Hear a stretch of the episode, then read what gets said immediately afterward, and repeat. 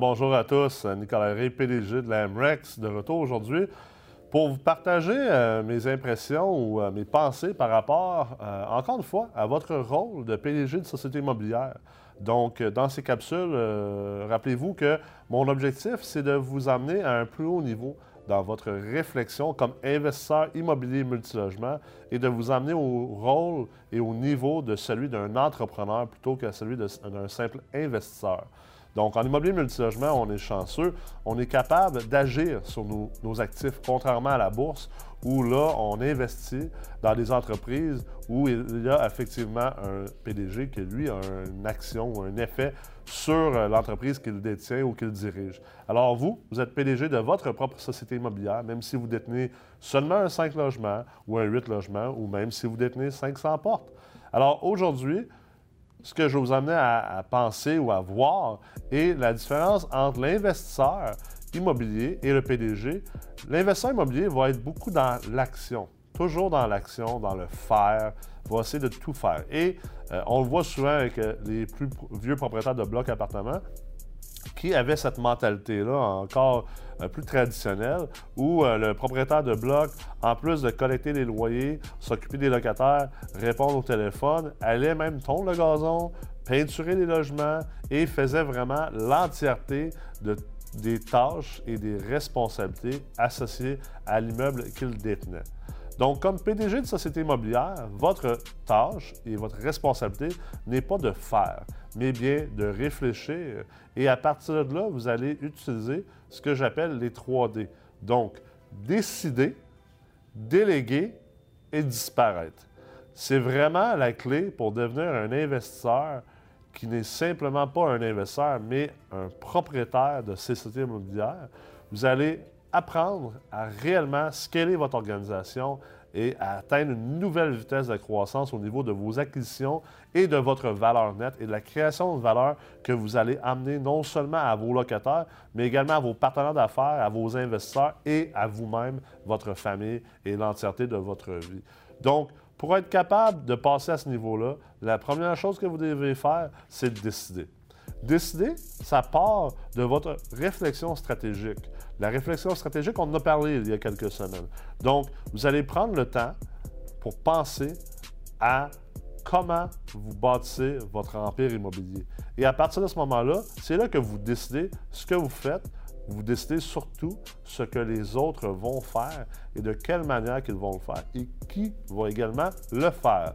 Donc, on commence par décider. La deuxième chose qu'on va faire ensuite, c'est une fois qu'on a décidé le qui, le quoi, le comment et le pourquoi, on va ensuite être capable de déléguer ça aux bonnes personnes, d'engager les bonnes personnes, que ce soit un concierge, que ce soit un gestionnaire immobilier, que ce soit également un banquier parce que c'est votre partenaire, ou que ce soit quelqu'un qui va faire votre comptabilité, votre fiscalité, vos réseaux sociaux, votre marketing de vos logements. Vous allez déléguer les tâches que vous avez décidées auparavant dans votre réflexion stratégique. Ensuite, une fois que vous avez délégué, vous allez disparaître. C'est-à-dire, vous n'allez pas faire du micromanagement, de la micro-gestion comme on appelle. Vous allez vraiment disparaître, vous allez faire confiance au processus et aux gens que vous avez mis en place. Vous allez faire confiance à votre organisation. Là où il faut faire attention et que je viendrai insérer un astérix, c'est qu'il ne faut pas délaisser. Et l'erreur de plusieurs gens, l'erreur de plusieurs investisseurs et d'entrepreneurs immobiliers, c'est plutôt de décider et ensuite de délaisser. Donc, ce n'est pas ça qu'on veut faire. On veut décider, on veut déléguer. Déléguer, je vais prendre l'exemple premier de la gestion immobilière. Euh, souvent, les propriétaires vont être déçus de leur gestionnaire immobilier. Et moi, quand je creuse un peu plus loin dans le pourquoi de ça, ce que je vois, c'est que comme propriétaire, souvent, le propriétaire va simplement déléguer ou surtout délaisser la tâche de la gestion immobilière, va revenir un an plus tard, va constater les faits, va constater que finalement, l'immeuble ou les immeubles n'ont pas été gérés de la manière dont lui, il l'aurait souhaité. Et là, va être absolument déçu et va même devenir plutôt cynique en disant que finalement, les gestionnaires immobiliers, c'est pas bon, ça marche pas, il faut que tu gères ça toi-même parce que ces gens-là géreront jamais ça comme toi. Mais quelque chose qu'il faut comprendre, qu'il faut accepter également dans le concept de décider, déléguer et disparaître, c'est que c'est certain qu'il n'y a personne qui va faire les choses comme vous. Il n'y a personne qui va gérer votre entreprise comme vous. Lorsque je suis PDG d'une société immobilière, lorsque j'engage quelqu'un dans un rôle chez nous, je ne peux pas m'attendre à ce que ces gens-là aient autant de cœur à l'ouvrage que moi qui est propriétaire de cette entreprise-là, alors qu'eux, ils sont employés. C'est des attentes qui sont irréalistes et c'est à partir de là que votre perception va être négative dans toutes les situations, même si le travail est bien fait, parce que c'est certain que ce ne sera jamais fait comme vous, le propriétaire, par l'employé en place. Et deuxièmement, si j'engage, exemple, un employé en service à la clientèle dans mon entreprise et qu'aujourd'hui je l'engage, je lui donne les tâches, je lui donne les objectifs, je lui montre comment faire et que je décide de m'en aller pendant un an et que je reviens dans un an, c'est certain que la job n'aura pas, été bien fait parce que je n'ai pas été là pour être certain que tout a été bien compris, de bien communiquer, continuellement et de m'assurer que l'évolution se fasse bien.